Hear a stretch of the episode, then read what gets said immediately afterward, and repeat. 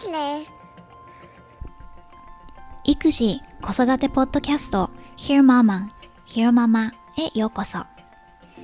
一児の母そしてライターの三橋ゆかりがアメリカ・カリフォルニア州ロサンゼルスから海外の育児・子育てにまつわる情報をお伝えする本音を大事にしたポッドキャストです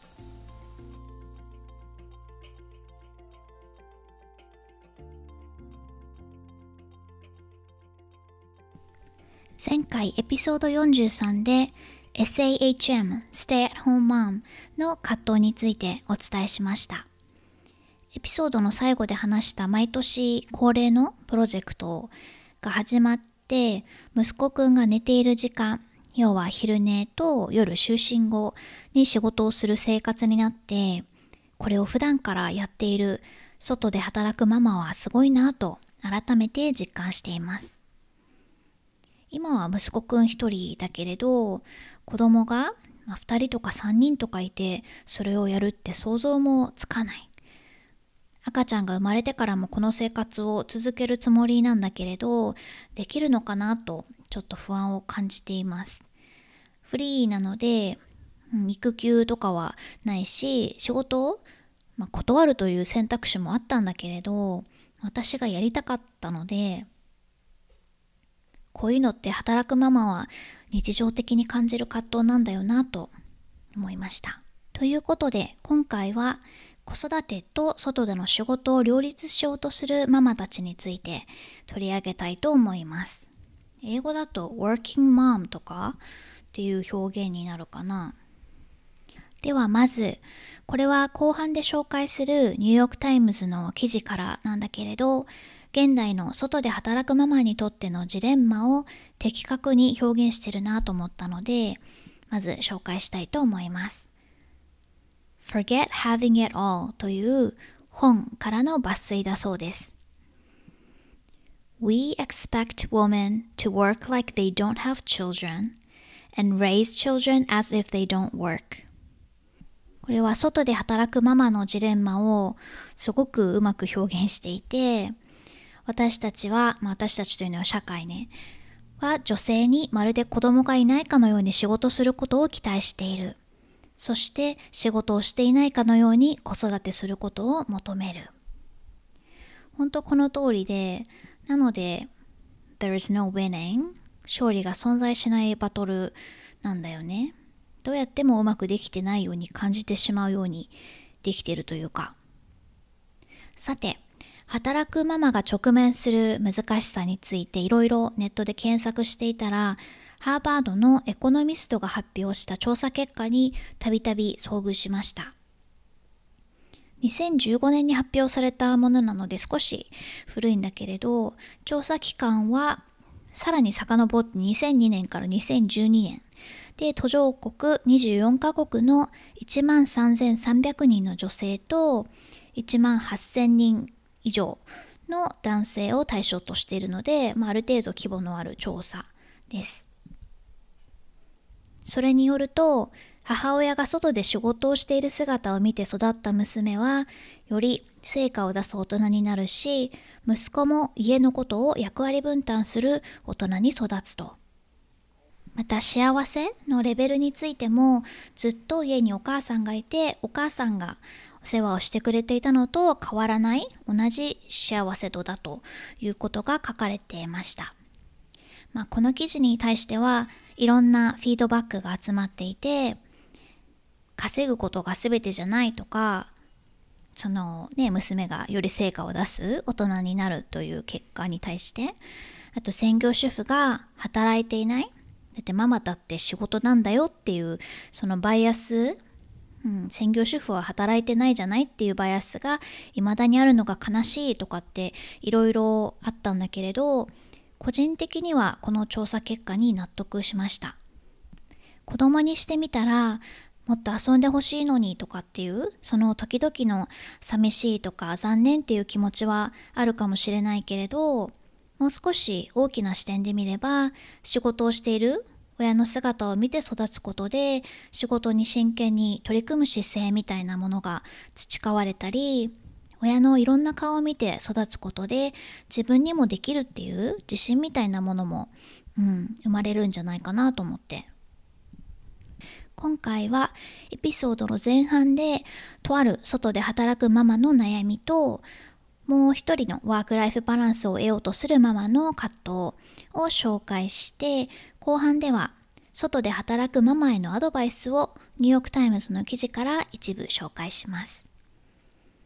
とある働くママの悩みというのは Motherhood Sessions というポッドキャストに登場していたものです。過去に何度かひよママでも紹介したことがあるアレキサンドラ・サックスという心理カウンセラーの先生がやっているポッドキャストでいろんなママの悩みをカウンセリングしている様子を配信してます。今回登場した女性は特に自分に厳しい性格みたいなのでそれで余計に苦しくなってしまっている部分もあるのかなと思ったけれど両立仕事と子育て家庭を両立しようとするママの葛藤が垣間見れるんじゃないかなと思います。ちなみにこの女性は38歳。コンサルタントとしてキャリアを築いてきました。旦那さんとの間には7歳5歳、まあ、幼児の3人の子供がいるそうですサックス先生とのカウンセリングが始まるとまずはこの相談者の女性が子供が生まれてからの7年間を振り返っています。要約すると、この4年 ,4 年から5年、運動は一切していないし、寝る時間もない。自分がやりたいことも一切できない。自分の魂が抜け出しちゃったみたいだと。キャリアを大切にするのと同時に子供に必要なものを与える時間も作らなきゃいけなくてパンク寸前です。自分のことをケアできていないから結果的に子供にもネガティブな影響を及ぼしていると感じる。身動きが取れない状態。で仕事内容によっても仕事と子育ての両立のしやすさしづらさみたいな違いはあると思うけれどこの女性が所属するコンサル業界では子供が生まれたからといって仕事を辞める人はまずいないんだそうです。それだけすごくコミットして、うん、一生懸命働いてきたから子供が生まれたからといってそれをこう捨ててしまうっていうのができないってことなのかな。で今でも週に60時間から70時間時には80時間仕事をしていてそうやって築いてきたキャリアを手放すことは考えにくいと。子供を育てる前と同じだけ仕事をするために子供の世話が終わった夜の8時から朝の2時まで仕事をしている。ずっと続けられる生活じゃないのは分かってるけれど実際過去7年間はそうしてきたと。結果として子供の目にはママはいつも機嫌が悪いし疲れてるしストレスを抱えていると映っている。物理的には家で一緒にいたとしても他にやらなきゃいけないことをいくつも考えているから上の空。でもそうでないと仕事を失ってしまうんじゃないかという恐怖もあると。で彼女は頭の中では自分がなすべき一番大事な役割は自分が産んだ人間をケアすることだということは分かっている。でも子供のことを考えると仕事の時間を短縮したりそれこそ一時的に仕事を辞めたりっていう選択肢を考えなきゃいけないけれどこれまで必死に頑張ってきたものを失ってしまうそれが取り返しのつかない意思決定だったらどうしようと踏み込めないでいるという内容でした。さっきも話したようにこの女性の性格ももちろんあるとは思うけれど仕事と家庭を両立させようとするママにとっては仕事をしたら仕事をしたで子供のことをおろそかにしていると罪悪感を感じて子供の世話をしていたら仕事で置いてかれるんじゃないかっていう不安を感じて常に両方に引っ張られる感じがあるんじゃないのかなと思いました。両方精一杯やりたいけど現実にはどちらも中途半端にしかできないように感じてしまうもちろん中にはね、いいバランスで両立できていてハッピーですっていうママもいるとは思うけれど、でも専業主婦でも外で仕事をしているママでも英語で言う overwhelmed 圧倒されて参っちゃうみたいな気持ちに一切なりませんっていうそんな強靭のようなママはいないんじゃないかなと思います。次にもう一本 Today's Parents というウェブサイトからこのサイトの編集者で自身もママだという女性が書いた Work-life balance doesn't really exist ワークライフバランスなんて本当は存在しない。という記事を紹介します。この女性は子供を産む前は子育ては優先順位が変わるだけだと考えていたと。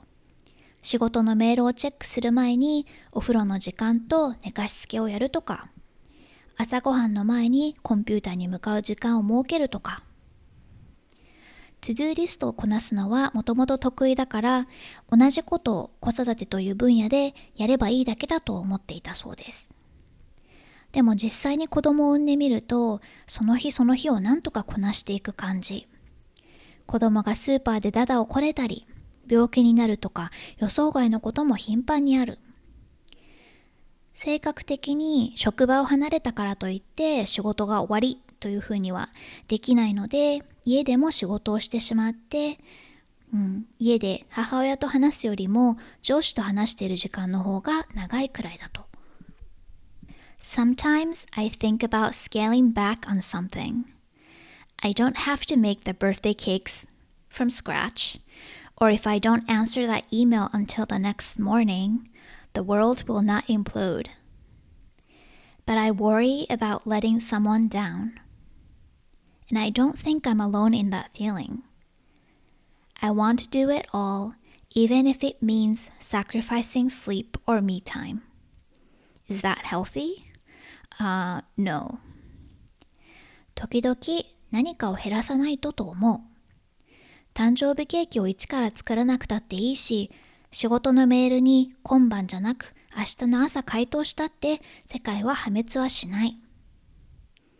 でも誰かを失望させるのが怖い。きっとこう感じているのは私だけじゃないはず。全部こなしたい。それが私の睡眠時間や自分の時間を犠牲にすることを意味しても。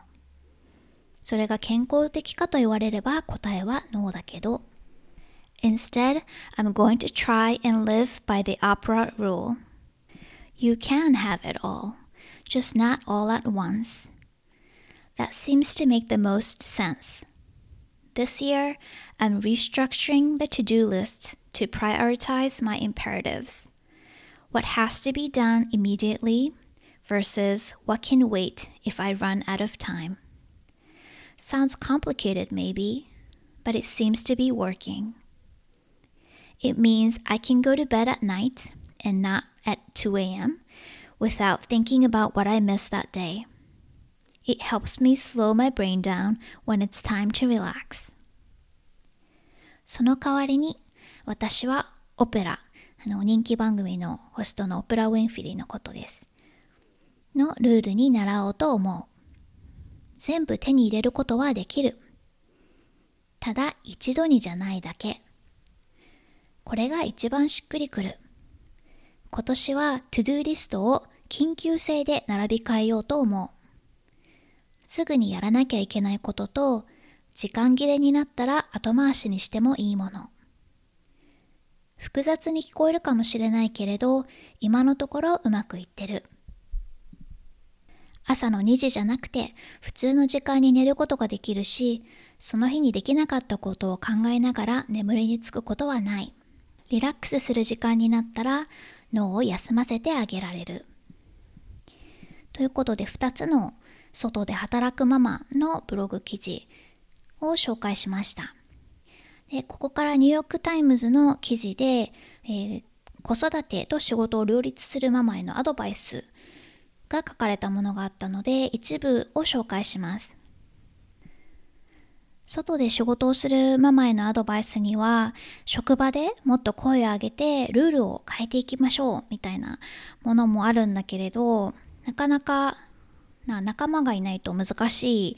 かなと思ったりもしたのでまだその中でもやりやすいものを3つまあそれもそれもそれでね難しさはあるんだけれど3つを紹介したいと思います Build equality at home 家で平等を実現する If you're fortunate enough to have a co-parent in this whole endeavor, realize that person is your number one resource and you theirs. Unfortunately, in heterosexual relationships, women still tend to take on the majority of the household chores, even when they're breadwinners. Talk with your partner about this imbalance. Fill a poster board with both of your to dos and take turns claiming things and crossing them out. Insist on whatever form of paternity leave your partner can cobble together. Share the nighttime wake ups. And please, I'm hereby granting permission to stop gatekeeping just because you want things done your way. No child has ever died from an inside out onesie. パートナーがいるなら、その人があなたにとって一番頼れるリソースで、相手にとってあなたがまた一番頼れるリソースであることを認識しましょう。残念ながら、異性の関係では、家にまつわる仕事の大半は女性、仮に彼女が稼ぎ頭だったとしても行っています。パートナーにこのアンバランスな状態について話してみましょう。トゥドゥリストを紙に書き出して順番にやったことを線で消していく。パートナーにも可能な限り育休を取ってもらう。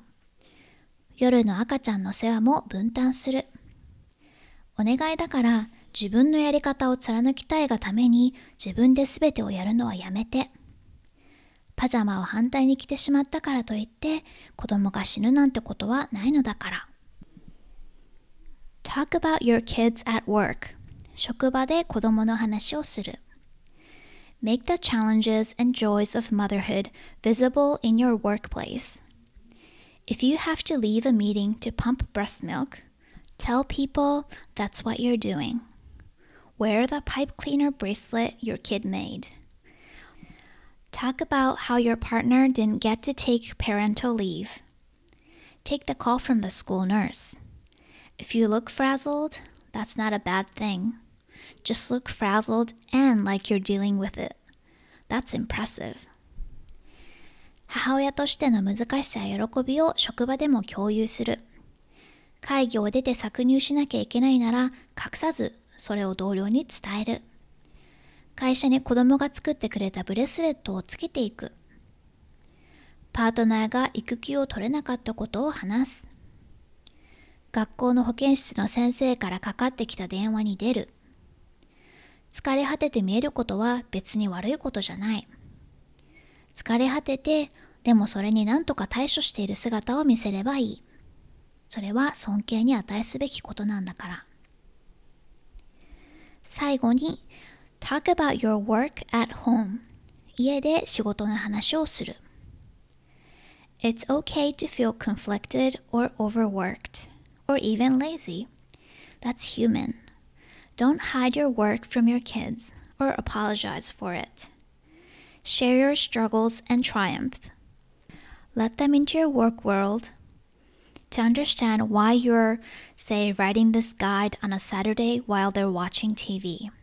Model the grit and passion that you'd like them to bring to their careers one day. 家で仕事の話をする。板挟みになっているように感じたり、働きすぎだと感じたっていい。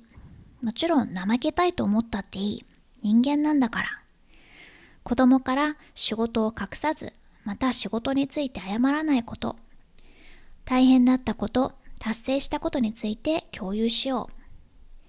子供たちに仕事の世界を会話見せることで、なぜ土曜の夜にテレビを見ながら仕事をしているのかを理解してもらおう。子供たちがキャリアを歩むようになった時に持っていてほしい情熱と粘り強さを自ら見せよう。ということで3つのアドバイスでした。この3つ目に関してはうちの旦那さんは普通に仕事の話をしてくれるので、うん、仕事しているまた違う顔が見られたり頑張れって応援したくなったりあとそのいろんなこう意思決定っていうのかな。普段から話をしているからなんか大きなこと big decision 大きなこう決断をしなきゃいけない時に普段会話をしている分その時に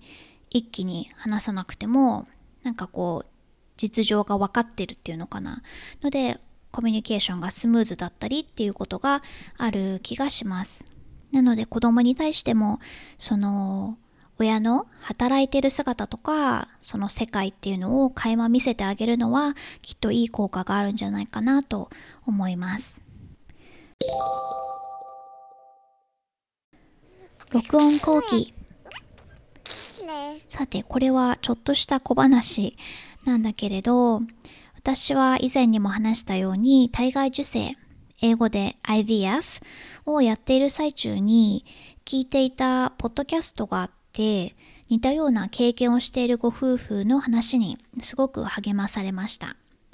で久々もう本当に久々に最新エピソードを聞いたんだけれどとあるリスナーからのボイスメッセージが紹介されていて彼女は最近お姉さんに赤ちゃんが生まれておばさんになれてすごく嬉しいと。でただ直接あの今は会うことができないから絆を育めないのが悩ましいという相談内容でした。でもメッセージの中で赤ちゃんのことを何度も it の IT ね IT の it って呼んでいて赤ちゃんは物じゃなくて人間なんだから she とか he でしょって突っ込みたくなっちゃいました。日本だったら赤ちゃんのことをこれとかそれとかって呼ぶみたいな感じ